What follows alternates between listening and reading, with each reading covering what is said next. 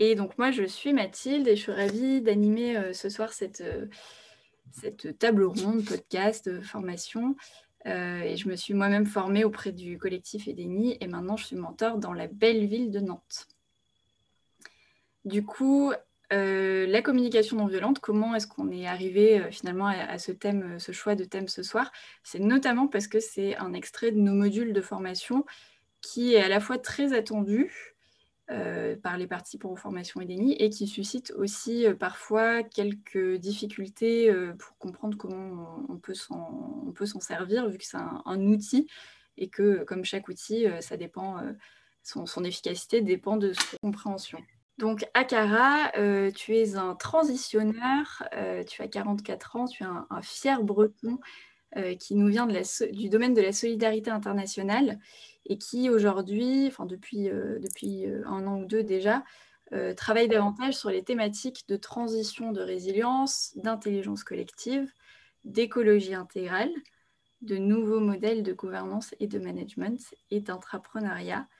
Et tu utilises la CNV comme un, outil dans ces, différentes, dans ces différents domaines et puis toi dans différentes sphères.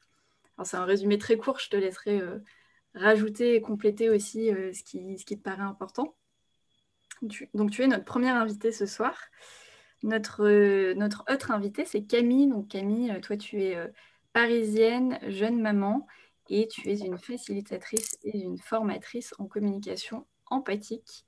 Et tu as créé en 2020 la, la, structure Coulisses qui te permet d'animer des ateliers autour de la communication empathique et autour de, cette mission de, euh, de, remettre les émotions euh, au cœur de nos vies, d'en faire nos alliés.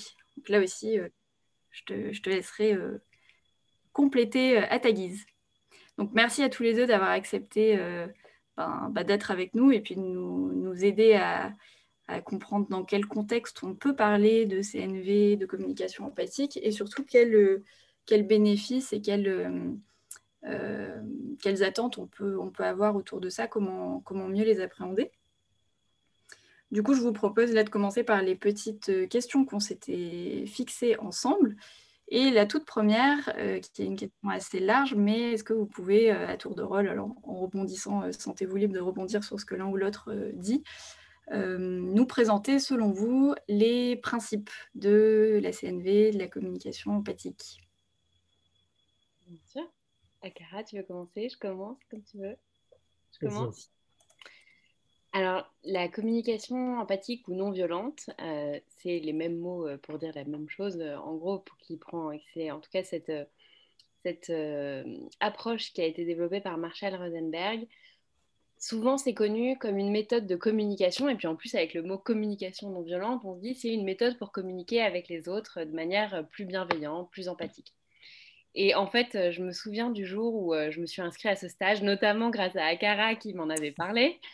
Euh, et je me dis, bon, bah, je vais aller apprendre une méthode cette semaine, etc. Et donc, j'ai passé une semaine avec Thomas Dansembourg pour me former à ça, avec le collectif Intériorité et Changement. Et là, je me suis pris une énorme claque qui, en fait, était une énorme caresse parce que c'est pas vraiment juste une méthode. En fait, ce que j'ai appris à faire là-bas, c'est à être. En fait, la communication empathique, c'est bien plus qu'une méthode, c'est une capacité à être, se connecter à ses émotions et à comprendre ce qu'elles ont à nous dire pour pouvoir faire des choix en conscience. En fait, le grand principe de la communication empathique, c'est que les émotions sont un indicateur d'un besoin. Donc, quand j'ai une émotion agréable comme la joie, c'est qu'il y a un de mes besoins qui est nourri par exemple, là, euh, je me suis hyper joyeuse. J'ai euh, des petites bulles dans, dans l'estomac. Je suis un peu excitée aussi. Et euh, vous me voyez sourire. Toutes ces sensations dans mon corps, c'est l'expression de ma joie. Et ma joie, elle vient me dire que certains besoins sont nourris. En l'occurrence, c'est le besoin de partage, le besoin de connexion avec vous. Euh, et puis en même temps, en préparant euh, cette, euh, cette, session, j'avais un peu d'anxiété. Et cette anxiété, cette peur, elle venait m'indiquer qu'un de mes besoins n'était pas nourri, où on me disait, ma peur me disait, attention, est-ce que tu es sûr que tu vas nourrir ton besoin de clarté et ton besoin de contribution pour que les, les personnes comprennent bien ce que c'est que la communication empathique et du coup aussi peut-être mon besoin de confiance en moi? Donc, vous voyez, une émotion, c'est le signal d'un besoin qui est satisfait ou insatisfait. Et voilà, et la communication empathique, c'est aller écouter ses émotions, comprendre ses besoins pour que du coup, mes émotions, elles n'agissent pas à mon insu. voilà, en gros, ce que je dirais. Toi, tu dirais quoi, Cara tu voulais compléter euh, les grands principes de la communication empathique? merci. Alors moi, pour compléter, euh, pour ceux comme moi qui se posaient la question, communication non violente, c'est vraiment un truc qui est très brandé. D'ailleurs, ça s'écrit en un seul mot normalement, c'est non violent, euh, il n'y a pas de trait d'union entre non et violent. Et, et c'est une méthode donc, qui a été très bien décrite par le, par, le bouquin de, par Marshall Rosenberg dans son livre Les mots sont des murs ou des fenêtres. Et ensuite, si on veut être validé par l'association, merci Camille, euh, euh, c'est des parcours assez longs. Pour vraiment devenir formateur certifié, c'est des trucs de 4-5 ans. Il y a beaucoup d'intervision, beaucoup de supervision, etc. Et euh, pour pouvoir utiliser le terme de formateur, pour pouvoir se déclarer formateur en, communication non violente, il faut être passé par ce parcours ce qui n'est pas mon cas, ce qui n'est pas le cas euh, de famille. D'ailleurs, moi, je ne suis même pas euh, formateur, euh, pas, sur cette partie-là. Et pour compléter ce que dit Camille, moi, le truc était hyper trompeur la première fois que j'ai été dans, donc, dans ce séminaire avec Thomas Dansembourg aussi. Thomas Dansembourg qui, qui, est, qui, qui, a écrit deux livres qui sont assez populaires. Donc, celui que Camille a montré, c'est d'être gentil, soyez vrai. Et l'autre, c'est Être heureux, ce n'est pas nécessairement confortable. Ce sont vraiment les deux livres euh, qui moins amené à lui, et puis en plus qui existe en version illustrée, donc, euh, euh, très sympathique, beaucoup plus abordable que tous les bouquins de développement personnel que vous pouvez voir. Là, il y a des images, c'est rigolo, ça correspond bien au personnage. Et Thomas Dansembourg lui-même a été formé par Marshall de Rosenberg, donc il fait partie des gens qui ont vraiment popularisé cette approche euh, au sein de la communauté francophone en Belgique. Et donc, pour revenir à la communication, ben, moi, là où c'était trompeur, c'est que je m'étais dit, bah, l'idée, c'est euh, donc, ok, non-violence, Gandhi, je vois à peu près ce que c'est, c'est être déterminé, c'est pas être, euh, c'est, euh, c'est pas être en opposition par rapport à l'autre, c'est plutôt être aligné, en clarté, en cohérence, arriver à dire ce qu'on pense sans, sans heurter l'autre. Et en fait, bah, ce volet-là, entre guillemets, c'est surtout le volet expression. Et en fait, dans la communication, on a trop tendance à l'oublier, mais à la fois s'exprimer, mais aussi écouter et entendre l'autre. Et donc ça, ça peut être assez trompeur, puisqu'en fait, euh, en communication non violente, comme dans beaucoup de pratiques euh, de développement personnel, l'une des premières choses qu'on vous apprend, c'est à écouter l'autre et s'écouter soi, avant même de s'exprimer, simplement pour euh, arriver à, à se recentrer, à savoir un petit peu d'où on parle, dans quelle émotion on est lorsqu'on dit ceci, lorsqu'on dit cela, euh, lorsqu'on dit cela, pour par exemple ne pas avoir à le regretter plus tard, ou moins le regretter plus tard. Euh, donc voilà, c'est un petit peu ça pour ajouter ce côté euh, expression et écoute. Ouais. Distinguer qui se complètement.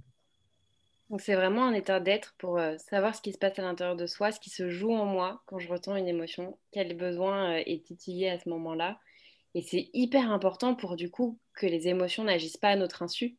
Euh, je me souviens d'un moment de ma vie où je ne me rendais pas compte que j'avais de l'anxiété et du coup j'agissais, j'agissais sans comprendre en fait euh, quels étaient les besoins qui n'étaient pas nourris et qui me faisaient agir euh, un peu sans m'en rendre compte.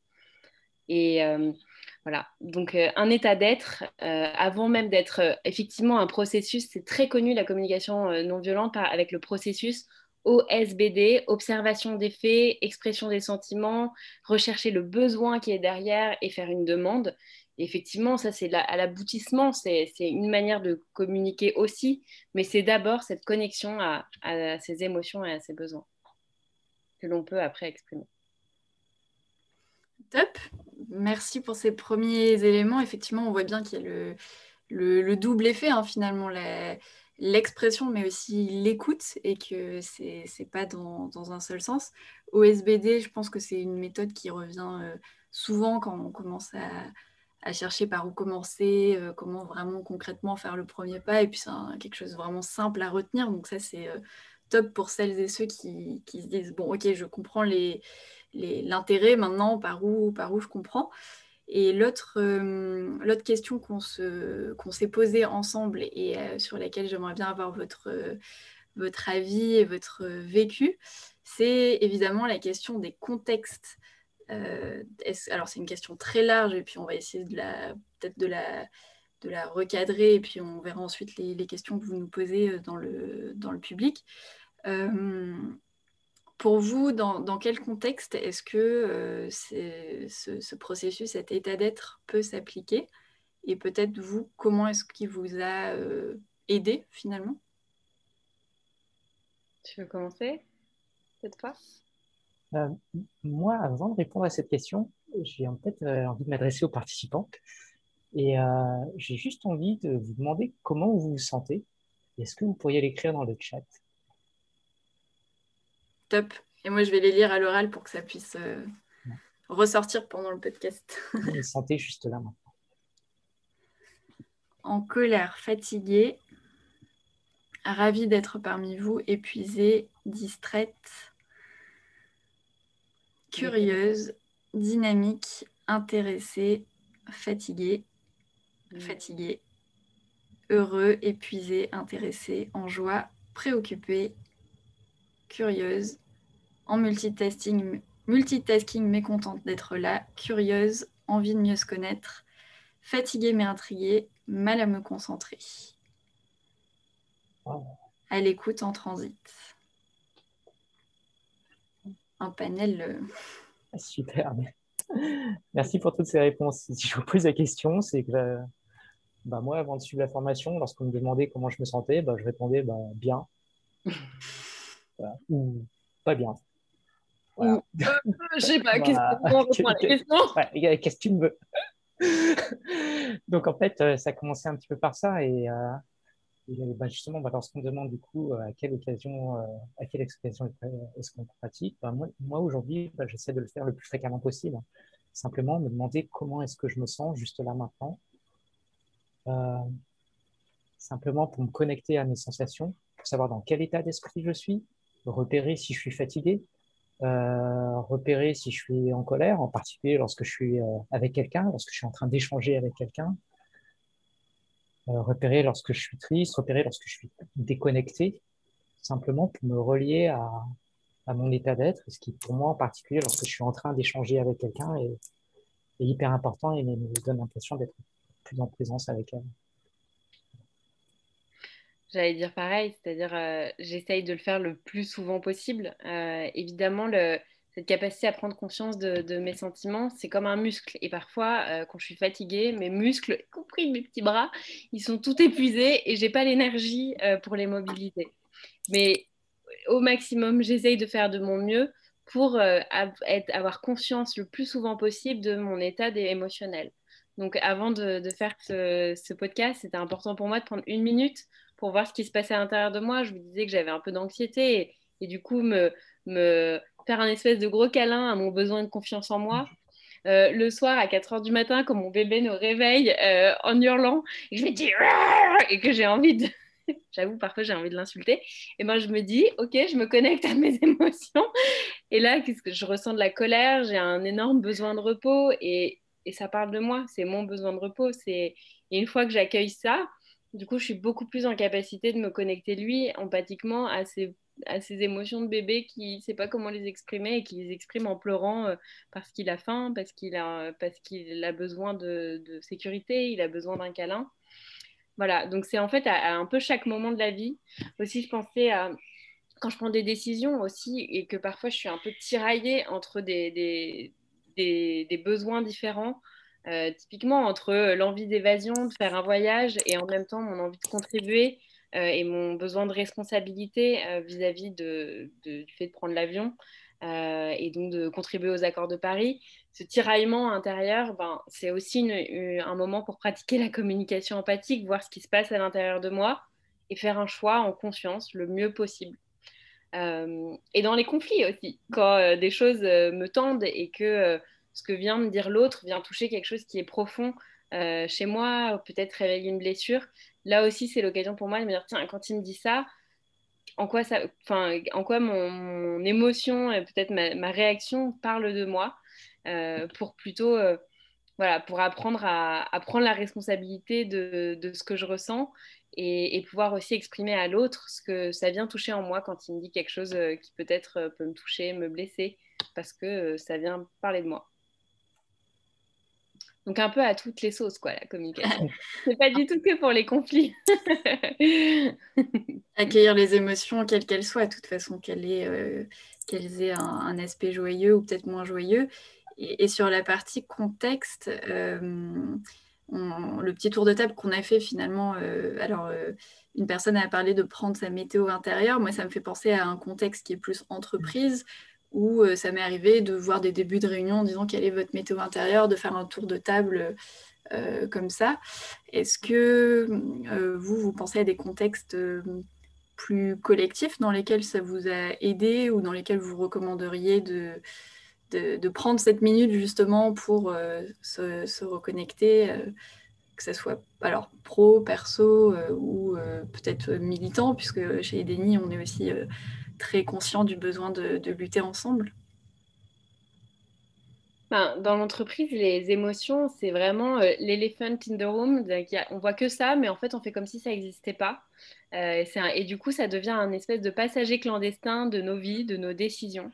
Euh, les peurs qui ne sont pas exprimées, ça fait des, personnes qui, parfois bloquent des transformations qui sont utiles, mais en fait, quand on n'accueille pas le, besoin de sécurité qui n'est pas toujours euh, euh, entendu quand il y a une transformation, ou quand on n'accueille pas le besoin de chacun d'être rassuré sur sa place dans cette transformation, du coup, ben, ça peut créer des, sortes d'inertie et des blocages, alors que la transformation pourrait aussi avoir des effets et répondre à d'autres besoins positifs. La joie, euh, l'importance de, donner sa place à la joie aussi, parce que c'est un acteur incroyable, enfin c'est un levier incroyable de motivation et d'engagement. Euh, donc euh, moi, je trouve qu'elles sont malheureusement pas qu'elles n'ont pas encore assez leur place et qu'on devrait leur donner leur place, pas pour qu'elles prennent toute la place, mais pour qu'on puisse voir derrière ces émotions quels sont les besoins comment on peut écouter ses besoins, les prendre en compte, peut-être du coup adapter euh, les projets, adapter les modes d'organisation euh, à, ses besoins et à ses émotions euh, qui, s'expriment. Merci. Moi, pour, si je reprends le début de la question, je suis, vraiment un grand fan des tours de météo, que ce soit, que ce soit... Merci, ça va aller, je n'ai pas besoin de c'est mon petit neveu Ariel qui vous dit bonjour. euh, tout ce qui est euh, tout ce qui est tour d'émotion, moi je trouve que ça change vraiment tout. En réunion, en organisation, simplement, bah, je pense que ça nous est arrivé tous euh, de d'arriver à une réunion avec autre chose en tête. Euh, on est fatigué, on a eu un souci perso, on n'a pas la pêche ou quelque chose comme ça. Et je pense que pour les autres, rien que pouvoir rien que le fait de pouvoir le dire et de pouvoir le, poser, bah, déjà, ça permet de, se sentir certainement plus léger parce qu'on s'est senti un petit peu écouté. Et pour les autres, ça permet de savoir, bah, par exemple, quand on fait la tronche, mais que c'est pas forcément à cause de la réunion, c'est pas forcément à cause de la réunion, qu'il y avait déjà quelque chose qui était là, qui, ça se trouve, n'avait rien à voir avec le sujet du jour. Donc, rien que ça, c'est super. Ça permet déjà de, lever certaines ambiguïtés. Mm pour moi, pour euh, rebondir un petit peu ce que, ce que, ce que disait Camille, ouais, c'est justement, euh, que ce soit en entreprise ou ailleurs, euh, lorsqu'il y a quelque chose qui, qui tracasse, l'une des, des, premières, l'une des premières choses qu'on peut demander à la personne, bon, bah, si, effectivement il y a quelque chose qui te tracasse, donc sentiment, bah, de quoi elle aurait besoin derrière? Qu'est-ce qui pourrait lui permettre d'aller mieux? Est-ce que cette personne peut faire une demande? Parce que du coup, si quelqu'un dit, bah, je suis énervé, ok, qu'est-ce qu'on peut faire et que la personne ne sait pas quoi répondre, bah là, elle se rend compte que peut-être elle a un petit peu à travailler là-dessus et que bah voilà, si, si on ne vous demande pas quelque chose de précis, c'est difficile de, de, l'aider. justement, c'est aussi une sorte de, grille de lecture qui permet justement de, de lever ces tensions. Ça, c'est pour les, les, sentiments un petit peu désagréables. Et puis, euh, par rapport à tout ce qui est vraiment agréable, on parle de joie. Bah, je ne sais pas pour vous, mais enfin, si, j'imagine que c'est la même chose, mais euh, moi, je viens d'une culture où on ne sait pas forcément exprimer sa joie, son bonheur, ce qui nous rend heureux. Pourquoi est-ce qu'on est heureux juste là maintenant? Tiens, je suis heureux de, partager avec, euh, avec 39 personnes que je ne connais, que je ne connais pas, sauf pour certaines, il y en a trois ou quatre, qui je coucou. Bah, ce sujet qui me tient tant à cœur, qui a changé tant de choses dans ma vie, je me mets à rêver en me disant, bah, tiens, ça se trouve, on, est 39 aujourd'hui, peut-être qu'on sera beaucoup plus à l'avenir. Je suis un petit peu, je suis aussi excité, enchanté à l'idée que, que ces sujets vraiment personnels soient euh, inclus dans la réflexion de collectifs euh, comme Edeni, parce que je trouve que, que ça manque trop justement euh, chez beaucoup de, gens qui veulent ouvrir la transition. Et, je suis heureux d'être dans le partage, des choses aussi simples. Super. Dans, le chat, une demande de, de, concrétiser un peu ce que c'est que la communication violente. pour le... Donc c'est vraiment cette c'est euh, pouvoir être en conscience de mes émotions et de comprendre quels sont les besoins qui sont derrière. Donc concrètement, et les premiers exercices que je fais faire dans mes formations, c'est de, quand une situation génère une émotion chez moi, euh, c'est d'apprendre à mettre les mots sur les émotions, à mettre les mots euh, sur les besoins qui sont derrière, et du coup pouvoir à moi-même les accueillir, en fait, me les écouter à moi-même. C'est ce qui s'appelle l'auto-empathie. Et donc cette capacité de, discerner ce qui se passe à l'intérieur de moi, euh, c'est déjà ça, la communication empathique, et c'est déjà quelque chose qui permet énormément de s'apaiser, de donner de la clarté sur ce qui se passe à l'intérieur de soi, et derrière de pouvoir éventuellement faire des demandes aux autres. Euh, et, d'ailleurs, du coup, dans un deuxième temps, on peut, euh, quand on est dans une relation, exprimer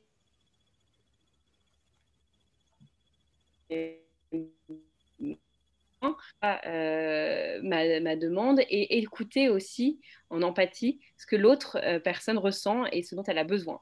Et donc, c'est, euh, pour moi, c'est ça la communication. Si, je voulais résumer la communication empathique de manière très concrète, voilà, c'est cette hygiène émotionnelle de pouvoir savoir ce qui se passe à l'intérieur de soi, et c'est beaucoup ce dont on parle avec Akara, et ensuite de l'exprimer de manière authentique à l'autre pour pouvoir se rejoindre et mieux se comprendre l'un à l'autre. Est-ce que ça répond à la question de concrétisation euh, d'Elodie il y avait une, petite demande qui était sur OSBD. Alors, ça a micro-coupé à un moment. Euh, du coup, on n'a pas entendu tout ce que tu disais, Camille. OSBD, euh, est-ce que tu, peux juste rappeler les, les mots qui se cachent derrière ces quatre lettres magiques? Ok. Euh, du coup, le O, c'est observation des faits. En fait, quand une situation euh, vient, par exemple, les pleurs de mon bébé, tout à l'heure.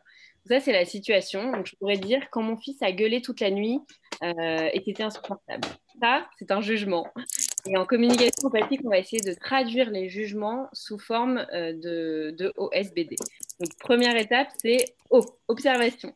Ça va être de, de retraduire mon jugement en en observation factuelle. Et donc, c'était quand mon fils a pleuré de 3 heures à 3 heures et demie. Euh, voilà, point. Juste ça. Et déjà, rien que ça, je sais pas vous, mais moi, la, différence sur mon corps de bah, quand il a pleuré toute la nuit c'était insupportable, l'effet que ça me fait est beaucoup plus euh, oppressant et stressant que il a pleuré entre 3h et 3h30. Donc déjà, première étape, c'est factualiser. Deuxième étape, c'est quelles sont les sensations, les, sentiments que j'ai ressentis à ce moment-là.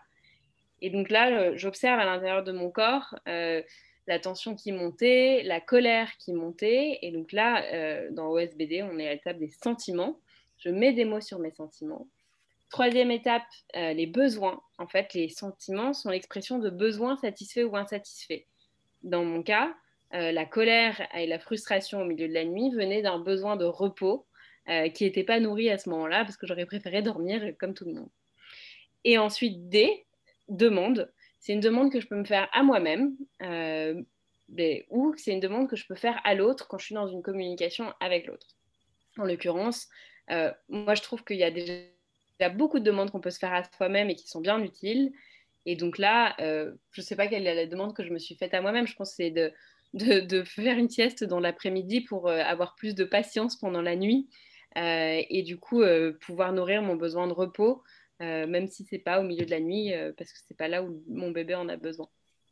Est-ce que c'est plus clair pour vous, SBD, et du coup, ce que c'est que la communication empathique? Ah ouais, est-ce que ça prend du temps demande, demande Leïla. tu veux répondre à ça, Cara? Voilà, juste là, je suis amusé parce que lorsque je, euh, lorsque je, au SBD, je trouve ça absolument pas naturel. Ça me rappelle aussi bah, tous les stages de communication non violente euh, que j'en ai fait. J'en ai fait ben, quatre. Et en gros, on passe son temps à passer le scanner du OSBD. Alors au début, on trouve ça un petit peu bizarre. Euh, c'est maladroit. C'est comme lorsque vous apprenez à danser. C'est absolument pas naturel. Euh, c'est pas spontané, vous êtes en train de vous emmêler les pieds, là, vous marchez sur les pieds de l'autre, euh, l'autre se sent gêné. Enfin, c'est des grands moments de, de solitude, d'incompréhension. Et, euh, justement, l'idée de, de, ces stages, c'est d'arriver à le pratiquer, à de plus, en plus aller, au début peut-être commencer par euh, des situations entre guillemets soft, mais souvent, on s'aperçoit que sur des situations où il n'y a pas de véritable tension ou par rapport de, pas de véritablement d'enjeu, ben, ça ne va pas très loin. Et progressivement, normalement, dans toutes ces formations, ben, on va vous encourager à aller de plus en plus loin, à aller euh, chercher sur des situations vraiment où c'est tendu. Donc, euh, reprendre des cas euh, qui vous ont fait mal, qui ont gratté, et essayer de revoir ces cas avec à travers cette petite matrice. Donc, voir effectivement, bah, tiens, hier, lorsque, euh, lorsque, lorsque, je rentré, lorsque je suis rentré chez moi, euh, ma copine m'a demandé si j'avais pensé à faire les courses. Et donc, évidemment, bah, ça m'a énervé, voilà, quoi, parce que j'ai une journée hyper compliquée, etc. Donc, l'idée, c'est de, de quelquefois de, bah, de redécrypter ça et de voir, bah, tiens, lorsqu'elle, lorsqu'hier, lorsqu'hier je suis rentré, elle m'a demandé si j'avais fait les courses. Entre, guillemets, entre parenthèses, elle m'a pas agressée, contrairement à ce que j'aurais pu penser. Elle a juste posé cette question. Mais moi, comme j'étais fatigué et que j'avais besoin de repos, ben, je n'ai pas forcément su. Je pas forcément réagi de la manière appropriée. Et si c'était à refaire, ben, j'aurais peut-être dit que je me sentais fatigué, que j'étais énervé par la réunion que je venais d'avoir euh, juste avant. J'avais juste besoin de repos, de calme, de silence. Et zut, ben, j'aurais pu peut-être euh, lui demander juste un petit peu de temps pour moi, juste euh, cinq minutes, avant de, avant de répondre à ces questions. Super. Donc, euh, donc effectivement, OSBD, euh, c'est top d'avoir. Enfin, vos, deux réponses se complètent très bien, je trouve, sur le, le, fait que ça peut faire un peu peur, mais n'ayez pas peur des quatre lettres OSBD. Euh, comme Akara le, le, dit, en fait, c'est. et comme une personne l'a dit aussi dans le chat, c'est une nouvelle langue. Donc, comme toute langue, en fait, il faut pratiquer jusqu'à ce que ça puisse s'intégrer. Et puis, inconsciemment, les, les, bénéfices sont tels que euh, on peut y passer euh, beaucoup plus vite et on peut finalement euh, peut-être se concentrer un peu sur le haut qui demande un peu de réflexion et ensuite j'imagine que les, les, les, autres lettres peuvent aussi se, s'aligner plus, plus rapidement, voire un peu inconsciemment. Quoi. Et à un moment, effectivement, on lâche prise sur exactement ces, ces, ces, ce processus-là. Et déjà, juste se demander comment je me sens là, quelles sont mes émotions, c'est déjà juste énorme. Et, et c'est peut-être la première chose à apprendre, à savoir se reconnecter à ce qui se passe dans mon corps et donc les émotions que ces sensations veulent m'indiquer. On revient aux émotions. Ouais. Alors, je... je voudrais juste revenir sur le haut aussi, si tu, pourrais, si tu veux bien, toute la partie observation. Ça, c'est simplement pour euh, rappeler le fait, conscientiser qu'en général, en tout cas je parle pour moi surtout, on est souvent, je suis souvent une machine à juger ah bon? Ah, Pas moi. Hein. C'est nul. plus avancé que moi, t'es formatrice. C'est nul de juger. on est là à juger, à interpréter. Là, par exemple, je pense que Camille est en train de se foutre de ma gueule. donc euh, voilà, je, pense qu'elle est moqueuse. donc, euh, donc, voilà, c'est simplement de, se rendre compte que quelquefois, ben, on est avec le prisme de, euh, du jugement parce que ce qu'a dit une personne peut nous, peut nous ramener à une expérience précédente, donc on interprète, quelquefois à raison, et quelquefois à tort. Et, euh, et donc, bah, quand c'est à raison, mais comment savoir vraiment si on a raison avant de pouvoir, si on, a, si on avait constaté à raison avant de, avant de confronter à, l'intention et la réalité de l'autre. Mais bah, lorsqu'on a, lorsqu'on a interprété à tort, bah, ça peut amener encore, encore plus de, malentendus. Donc, justement, à passer par l'observation, c'est encourager un petit peu à la clarté et surtout simplement être conscient de, de se dire à soi-même, bah, tiens, là, je suis dans le jugement. Je suis en train de me dire ça. Je suis en train de penser que cette personne-là, elle pense ça de moi. Je suis en train de, me dire que cette personne-là avait cette intention-là, ce n'est pas forcément le cas. Donc ça permet déjà de faire un petit pas de côté. Les émotions, ensuite, la partie S, c'est simplement pour. Euh, c'est un lien très important vers ce besoin. et euh, le message qu'il y a derrière, identifier le sentiment pour le besoin, c'est pour nous aider à redevenir conscients de nos besoins et, nous aider à, peut-être répondre nous-mêmes à nos besoins sans quelquefois passer par l'autre. Euh, je m'explique.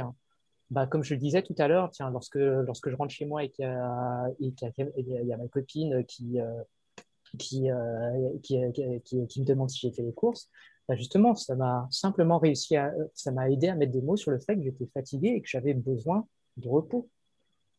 Et à partir de ça, bah, si j'ai vraiment besoin de repos, bah, peut-être que je peux juste aller chercher le repos moi-même, mais je n'ai pas forcément à lui reprocher de m'empêcher de me reposer.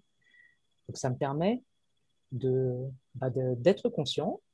Et si j'ai besoin de son aide, par exemple, pour m'aider à me reposer, bah là, je peux lui faire une demande pour aller dans ce sens qu'elle peut accepter ou non. Ça aide à, ça aide à reprendre conscience de, ce, de, ses jugements, de ses émotions, de ses besoins et, et, euh, et de façon à pouvoir un maximum agir dessus. Top. Merci beaucoup. Merci à tous les deux pour vos, réponses enthousiastes. Maintenant, je vous propose de passer à une petite partie de ping-pong. Je m'explique. On a pas mal de questions et un petit peu moins de temps prévu, évidemment, parce qu'on aime le sujet, donc on a beaucoup parlé. J'ai listé quelques questions et puis je vous propose de me faire des réponses, euh, euh, si possible, pas trop longues. Euh, donc on avait une première question, je vais reprendre dans l'ordre. Une première question assez facile pour Camille. En quoi consiste le métier de facilitatrice? Facilitatrice. Euh, pour moi, je dirais que c'est créer des expériences pour que des groupes de personnes puissent euh, apprendre, produire un résultat, produire quelque chose ensemble en fait.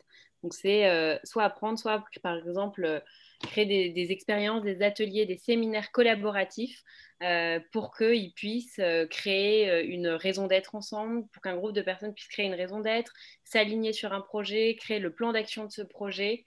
et aussi, je crée des, je suis facilitatrice dans la pédagogie, donc c'est créer des expériences pour que les gens apprennent des choses ensemble en bénéficiant vraiment de l'intelligence collective du groupe.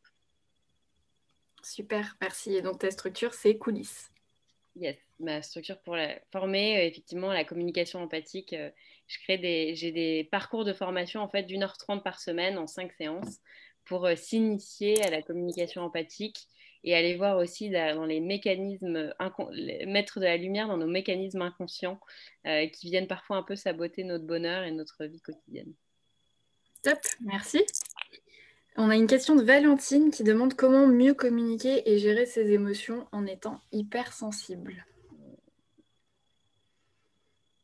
Alors, je ne sais pas lequel de vous deux veut répondre. C'est une question, euh, une question euh, large et qui mériterait, euh, qui, dont on pourrait discuter pendant des heures. Mais est-ce que vous avez de, votre position chacun, qui en plus est assez complémentaire, des, des premières billes à apporter à Valentine?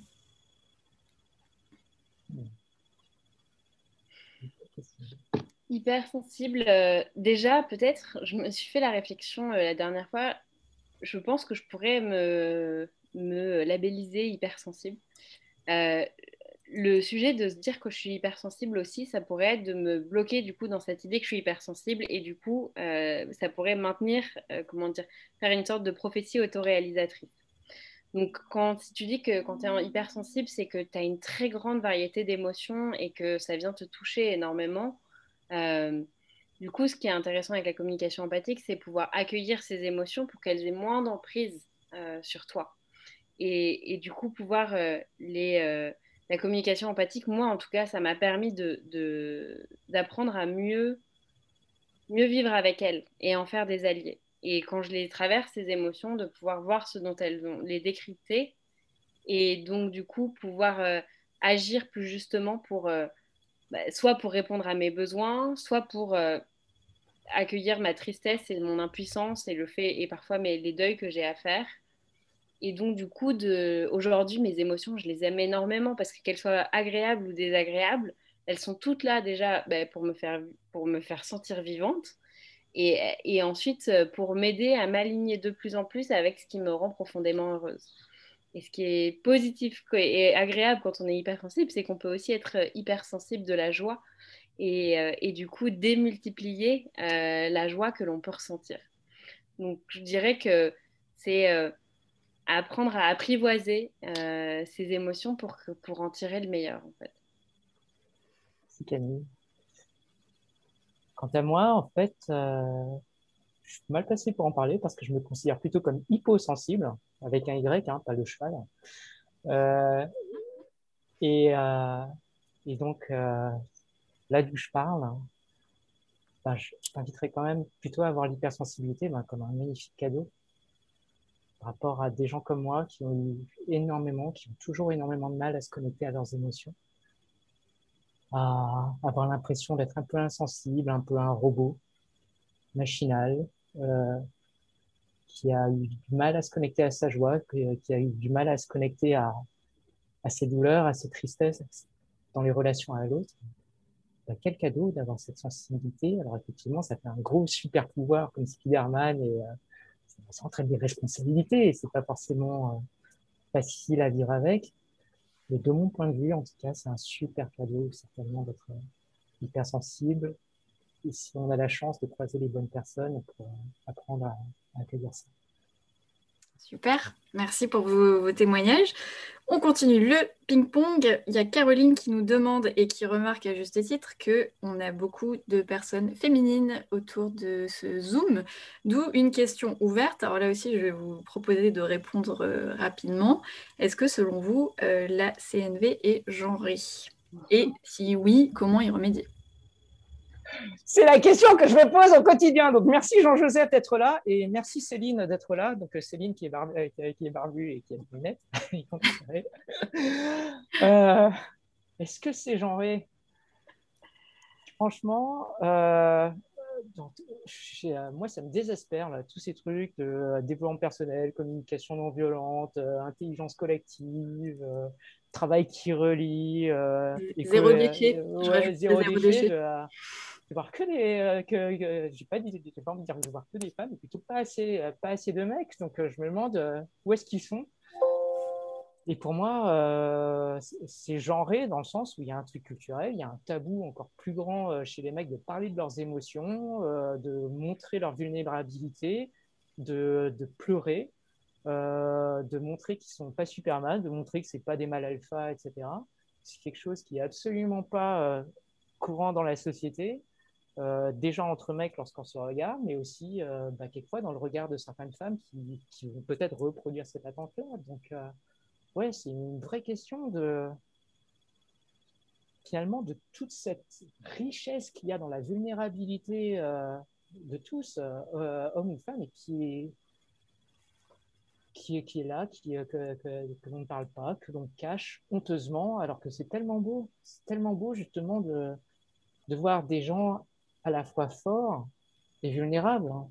Et, euh, et, pour continuer un petit peu là-dessus, euh, moi, dans ces expériences que j'ai vécues, dans, en particulier donc, ce, truc de communication non violente avec Thomas Lansembourg, tout à l'heure, je vous parlais de lorsqu'on prend des cas, on va essayer de prendre des cas de plus en plus. Euh, si on a la chance de faire une formation sur plusieurs jours, lorsque la confiance s'installe, finalement, on va peut-être oser aller de plus en plus loin sur des cas personnels qui, grattent de plus en plus, qui font de plus en plus mal. Mais ça, en fait, il y, a un, effet miroir. C'est que lorsque vous, en face, vous, êtes, faites preuve d'écoute, d'ancrage et de non-jugement de la personne qui commence à parler de son cas, ben, on s'aperçoit que rien que notre posture, ça aide à la, la personne en face à creuser de plus en plus. Et ce qui se passe, c'est euh, que si je reprends le miroir, vous, vous, euh, en creusant de plus en plus, vous apercevez qu'en face de vous, vous avez quelqu'un qui continue à vous écouter, sans vous juger, sans vous conseiller, juste être là, juste écouter ce que vous avez à dire, et vous apercevez que bah, cette personne ne vous juge pas, aussi profond, aussi sombre que soient les choses qui, que vous allez ressortir, bah, ça vous aide aussi à vous accueillir vous-même avec toutes ces parts plus profondes, plus douloureuses, plus sombres, euh, auxquelles vous ne faites pas forcément, vous pas forcément faire face. ça, c'est ça, c'est vraiment énorme de, s'apercevoir qu'on, de vivre cette expérience, de pouvoir aller creuser dans la vulnérabilité, quelquefois bah, très très loin, aller quelquefois vers des choses très personnelles, des trucs qu'on, des, trucs sur lesquels on avait mis un couvercle et qu'on n'osait pas sortir. Et puis s'apercevoir que lorsqu'on apprend à regarder ça, à accueillir ça, bah, ça permet ensuite de rebondir et de remonter de l'autre côté. Bah, c'est extraordinaire de voir une vraie force qui s'appuie sur des fondations solides parce que vous avez osé creuser dans votre vulnérabilité et apprendre à l'accueillir. Et c'est ça que, j'aime beaucoup dans l'approche euh, CMB, dans la pédagogie même de la CMB, c'est que toutes les formations que l'on fait, ça se fait en groupe. Hein. Et euh, ça passe beaucoup par les échanges de pairs. Donc, c'est pas euh, un professeur qui est au milieu et puis tout le monde va passer devant lui, etc. C'est non. On, on, apprend un petit peu en compagnonnage avec les autres compagnons de route qui sont les autres stagiaires. On apprend, on, s'aperçoit que soi-même, on a un potentiel d'écoute et de présence et d'accueil de, ces, euh, de cette vulnérabilité sans être soi-même euh, le Bouddha ou, euh, quelqu'un de particulièrement éveillé et sage. Et ça, c'est quelque chose qui est formidable dans cette approche. Super, merci Akara. Camille, est-ce que tu veux rajouter un petit truc là-dessus complété Non, c'était trop beau. Je préfère rester sur cette beauté. Alors, euh, on a une question euh, là aussi euh, d'un des participants. Je n'ai pas noté le prénom, désolé. quelle est la différence entre la CNV et la méditation de pleine conscience ah, c'est pour ça, Akara. Akara, il, a il en a fait de la méditation. C'est de la méditation, mais pas en pleine conscience. Moi, j'étais, je viens plutôt de l'école Vipassana, pour ceux qui connaissent. Vous savez, le truc de 10 jours, là, où vous observez les narines, et puis moi, ce que j'ai retenu de la médiation vipassana, et j'ai fait trois stages, enfin, le premier truc que je me suis dit pendant mon premier stage, c'était euh, la sagesse bouddhiste, ça fait mal au cul.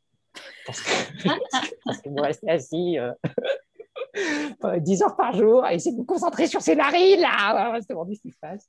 Et l'enseignement. voilà. Et donc, euh, bon, du coup, je connais un petit peu moins tout ce qui est mindfulness, euh, MBSR, mais j'imagine que ça, il y a beaucoup, il y a, il y a beaucoup à voir avec ça. Mm-hmm. Et moi, dans ma pratique, c'est des choses qui se complètent. Euh, énormément. Euh, donc, euh, si je devais résumer, la, les méditations, souvent, lorsqu'on parle en partie de mindfulness, ça a plutôt un effet stabilisateur. C'est, ça vous aide à, à, faire ces pas de côté pour retrouver un petit peu de calme, de, de paix en soi, parce qu'on s'aperçoit que simplement par l'observation de, ses, de son esprit, de ses émotions, bah, rien que ça, ça stabilise avec de la pratique. Et pour moi, la, la CNV, bah, ça, ça, complète ça parce que du coup, si on reprenait cette image du muscle de Camille, je trouve que la, la NBSR et la, la, méditation, ça permet de muscler ces muscles, cette capacité un petit peu à refaire, refaire baisser la, euh, tension. Et la CNV permet en plus de mettre des, des mots dessus. Moi, c'est ça que ça m'a beaucoup, beaucoup apporté. Ça m'a en plus aidé dans l'échange avec l'autre et dans la connexion à l'autre. Là où MBSR, même si normalement dans la méditation bouddhiste, il y a deux pratiques, il y a des pratiques stabilisatrices, comme Vipassana, comme MBSR, et des pratiques de compassion et d'empathie, mais où on est plus dans la visualisation, dans la connexion à l'autre, alors que les communications non violentes, ben, ça passe par la parole et ça passe par l'échange avec l'autre. Les deux sont complètes remarquablement bien. Avec l'autre ou avec soi, en fait. Ça mm. permet de traduire effectivement les, notre état et de nos sensations et nos émotions en besoins. Et d'ailleurs, il y a des listes qui sont facilement accessibles. Vous pouvez taper sur Google liste de sentiments et besoins CNV. Et c'est déjà ça, c'est une grande richesse de pouvoir mettre des mots, d'apprendre à mettre des mots sur euh, nos émotions et nos besoins. On, a souvent un vocabulaire très pauvre. Et en mm. fait, quand on met les mots justes sur ce qui se passe à l'intérieur de nous, déjà, il y a un effet apaisement extrêmement fort. Ah, super, merci pour cette, euh, ce, petit outil supplémentaire, facile à trouver. Euh, je vous propose une dernière question euh, qui repart du contexte plutôt perso pour aller vers le contexte pro. Et c'est la question de Julie qui demande euh, quelle place pour la CNV en milieu professionnel avec la particularité d'une entreprise dont ça ne serait pas du tout la culture.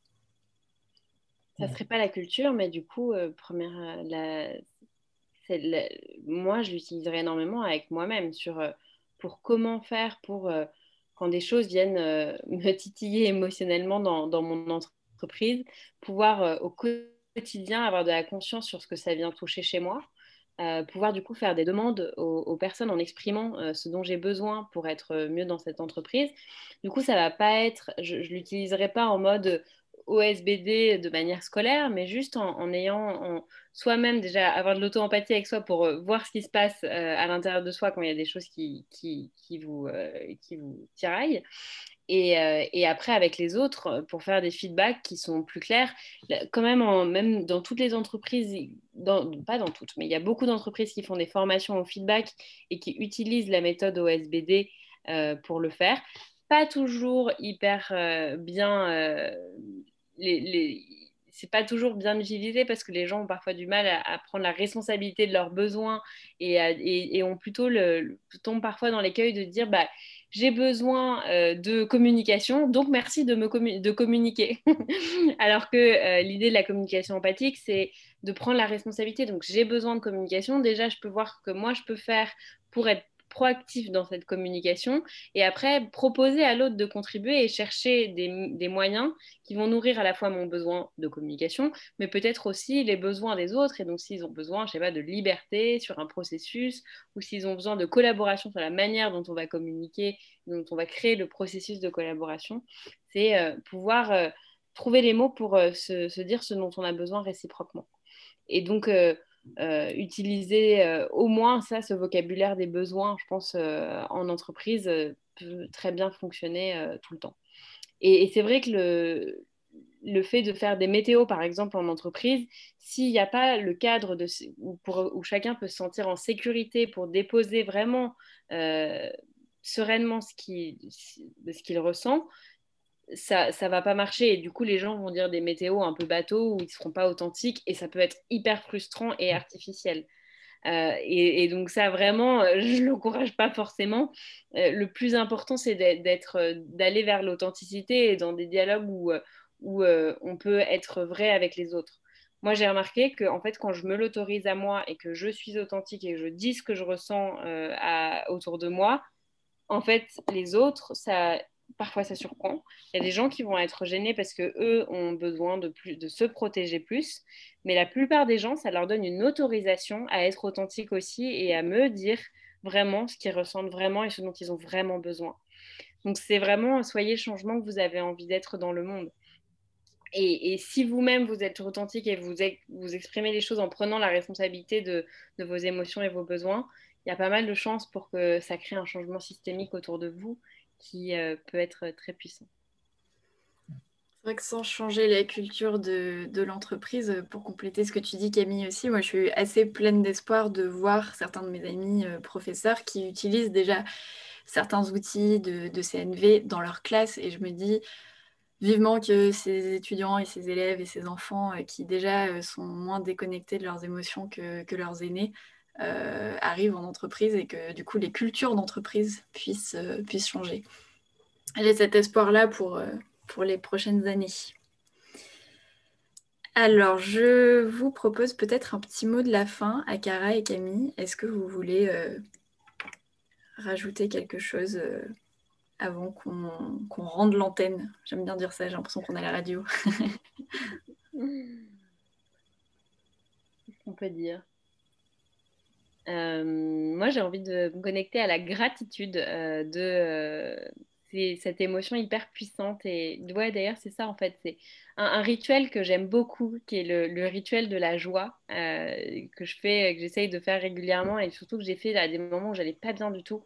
Tous les jours, je me disais, c'est quoi les trois trucs qui t'ont vraiment apporté de la joie aujourd'hui et quels besoins ont été nourris? Euh, et, du coup, aujourd'hui, je pense que dans mon rituel de la joie, euh, il y aura ce moment de partage autour de la communication empathique euh, qui, enfin, plus des gens seront initiés à ça et prendront du coup la, pleine conscience de ce qu'ils ressentent et de ce dont, ils ont besoin, plus je pense que le monde ira bien en fait. Plus je serai connectée à moi, plus je pourrais être connectée aux autres, et plus je pourrais être connectée au monde. Et du coup, si tout le monde était plus connecté au monde, le monde marcherait peut-être un peu mieux.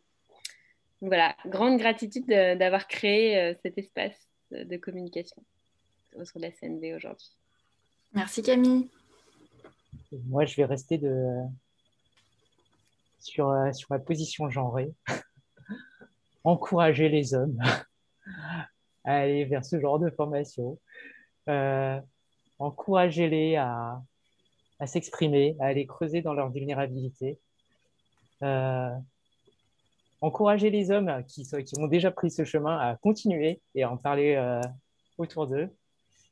Et euh, parce qu'effectivement, pour moi, cette question du genre, elle est, elle est fondamentale sur tellement d'aspects de la vie. On aurait pu parler de ça au niveau des organisations, au niveau de l'intime, au niveau du couple, euh, à ce modèle patriarcal dans les relations. Et euh, moi, je suis persuadé que, que c'est en invitant justement en général les hommes à aller creuser dans leur vulnérabilité qu'on va réussir à, faire bouger les choses. En tout cas, moi, c'est une cause qui me, tient beaucoup à cœur. Merci Akara. Eh bien, pour ce petit mot de conclusion, moi, je voulais vous remercier tous les deux d'avoir euh, pris euh, du, temps, enfin, nous avoir consacré du temps au collectif Edeni euh, pour nous partager vos, vos témoignages et vos, et vos vécus. J'ai trouvé ça hyper inspirant et vu les, questions qu'on a eues et puis les témoignages, parce que je ne les ai pas lus, mais on, on, a vu dans les témoignages écrits qu'il y a des personnes qui utilisent déjà ces outils-là. Et du coup, tout ça fait une conférence très riche, alors qu'il a complètement euh, débordé du temps, mais c'est plutôt bon signe. Et euh, en tout cas, voilà, de là où je suis, moi, j'espère qu'on euh, aura su répondre à l'objectif qu'on s'était euh, fixé, qui était de vous présenter quelques contextes euh, variés, de vous parler des bénéfices au travers des témoignages de, de Camille et d'Akara, et puis aussi de vous donner des outils le plus simples et le plus accessible possible y compris le podcast de, ce, de, de, cette conversation que vous pourrez retrouver euh, très très vite pour que vous puissiez euh, défricher ce sujet, que vous repartiez avec euh, des connaissances et puis de la motivation et, l'envie de, vous approprier ces thématiques et d'en récolter les fruits et puis de vous reconnecter à vos émotions pour pouvoir ressentir de la joie Donc, ah oui, il faut s'arrêter sur ce mot, de la joie. De la joie, voilà. Merci beaucoup à toutes et à tous pour votre participation. Si vous ne connaissiez pas le collectif Edeni, si vous n'étiez pas encore inscrite à notre newsletter, c'est le conseil que je peux vous donner, puisqu'il se passe tellement de choses différentes dans le collectif Edeni que la newsletter euh, arrive à capter tout ça très bien et il n'y en a qu'une par mois, promis. Merci beaucoup et puis rendez-vous euh, bah, le mois prochain pour la prochaine conférence du collectif Edeni. Merci et bonne soirée. Merci. Au revoir. Bonne soirée. Au revoir. Merci. Au revoir. Merci, au revoir.